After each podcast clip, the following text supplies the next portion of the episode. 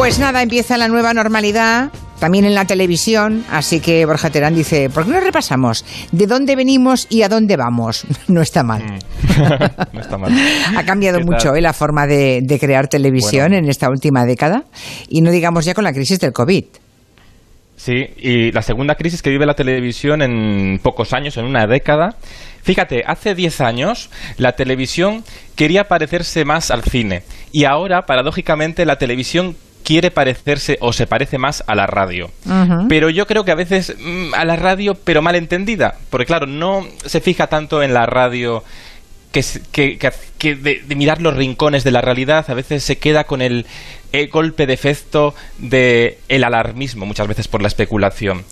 Como diría un, un presentador de televisión antiguo, para muestra un botón. Ejemplo, vamos a poner el foco en los programas de- del corazón.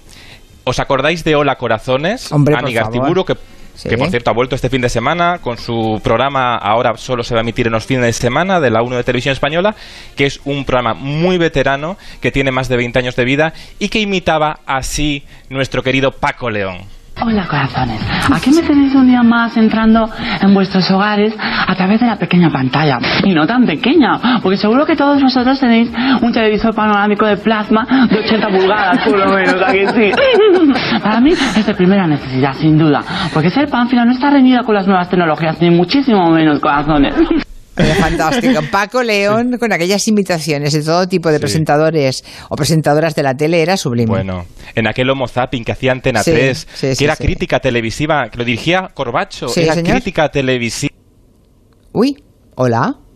Espera, que repetimos la jugada, que nos hemos quedado sin, sin Borja Terán. Está desde Cantabria, desde su casa en Cantabria, pero de pronto se nos cortó la comunicación. A ver ahora. ¿Ahora me oís? Perfecto, ahora Uy, sí.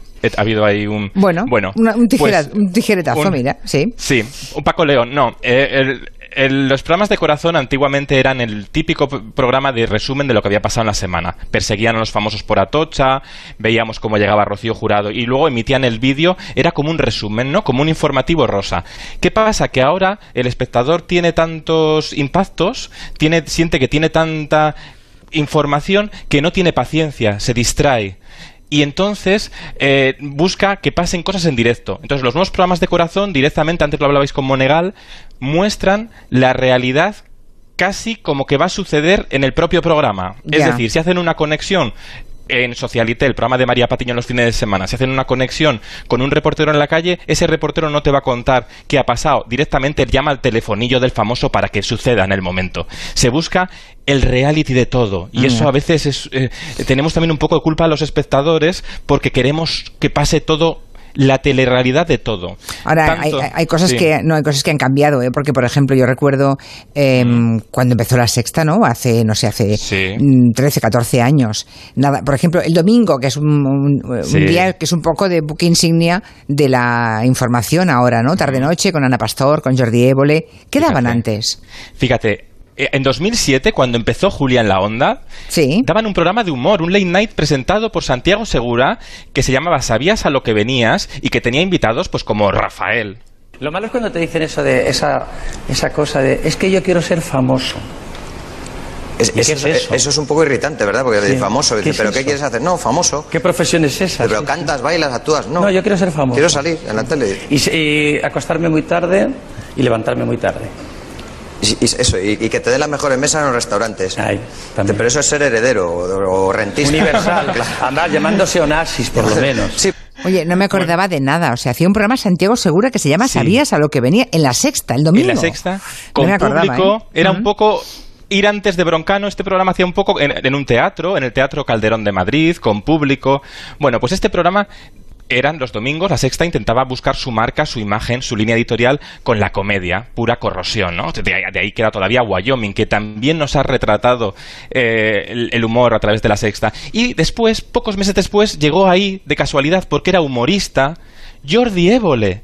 Y gracias al humor, la televisión se confió en un humor más periodístico hasta Sí. abrir el hueco de un prime time de una cadena principal al, periodismo serio que o- en otra época no nos hubiéramos atrevido. Y ahí a tres media, bueno, la sexta primero, La Sexta, sí, se atrevió. se, se atrevió a, vamos a hacer un programa periodístico con un poco de ironía y funcionó, porque en aquella época hay que recordar que en aquella época el periodismo en prime time, en horario de máxima audiencia, no funcionaba tanto. No existía, y lo que ¿no? funcionaba era un programa horroroso de José Luis Moreno, que es que arrasaba en audiencia, que se llamaba Escenas de matrimonio, tenía a Pepa y a Abelino peleándose.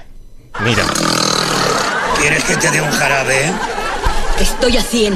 No me digas que has perdido como 30 kilos. Oye, pues no se te nota nada. ¿eh? Que me arde la sangre. Imbécil. ¿Y qué quieres que haga yo? Tú nada. Déjame a mí.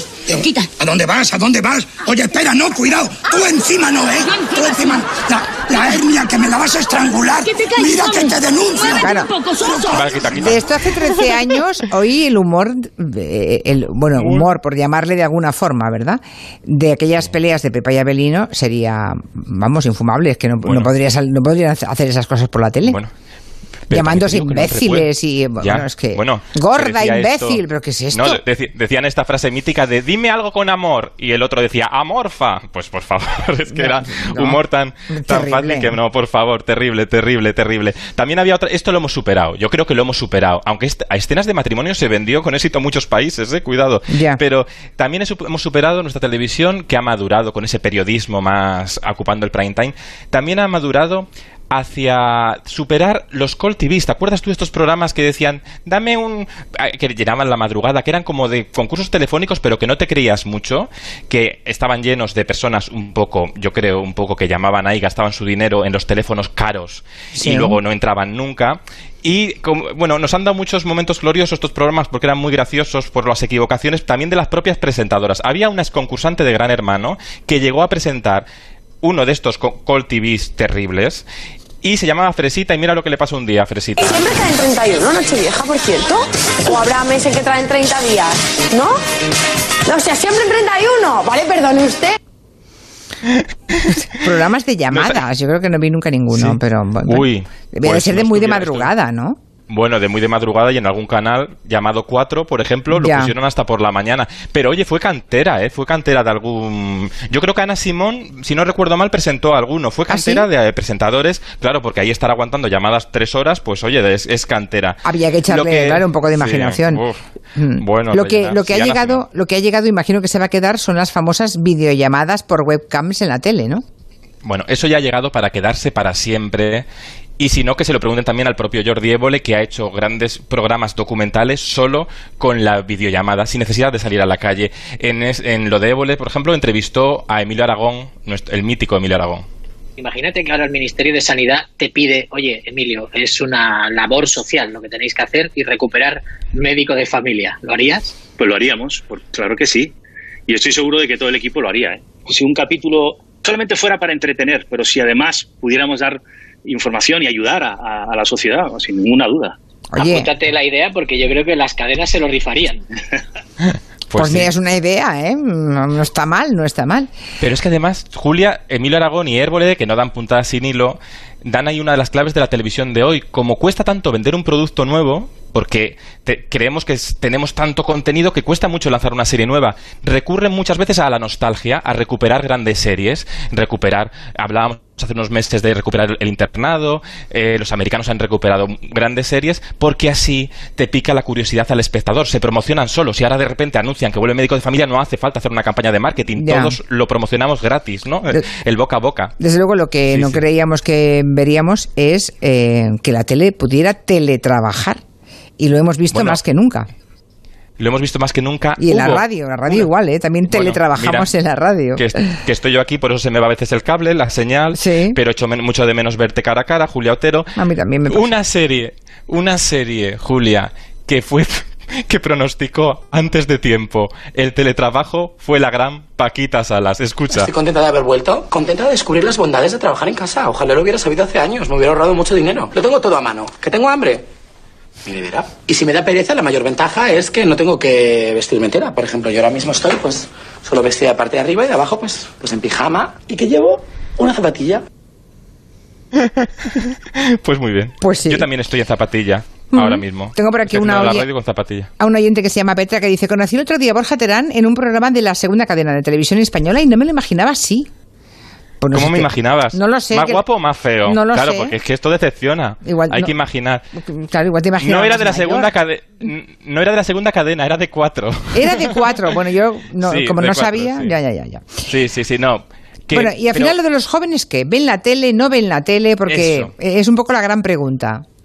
Eso, los jóvenes sí que ven la tele. A los jóvenes lo que pasa es que a veces la tele se ha olvidado de ellos, pero lo han demostrado las audiencias de los debates electorales, que tenían un gran público juvenil. Lo, han lo demuestran programas como T, que tienen un gran público juvenil. Lo demuestra Paquita Salas, que además abre una nueva vía muy interesante para las cadenas, que está haciendo muy bien, por, por ejemplo, a Tres Media, de invertir en series más arriesgadas que igual no son para todo el público, como era médico de familia, pero que tienen su público bajo demanda. Y eso va a enriquecer mu- mucho nuestra diversidad, porque los jóvenes hoy en día no tienen la paciencia porque se han creído con la, se han, han nacido ya con la televisión a solo un clic, entonces a veces no tienen tanta paciencia. Pero cuando hay algo que les interesa, Ahí están, así que es cuestión de hacer cosas que les interesen, ¿eh?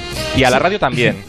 También, eso espero, eso Sí. espero, ¿no? La verdad es que nosotros tenemos un segmento de, de oyentes de mm, muy jóvenes, ¿eh? Yo estoy feliz con eso, estoy Sí. muy con- porque es un poco el futuro de la radio, claro.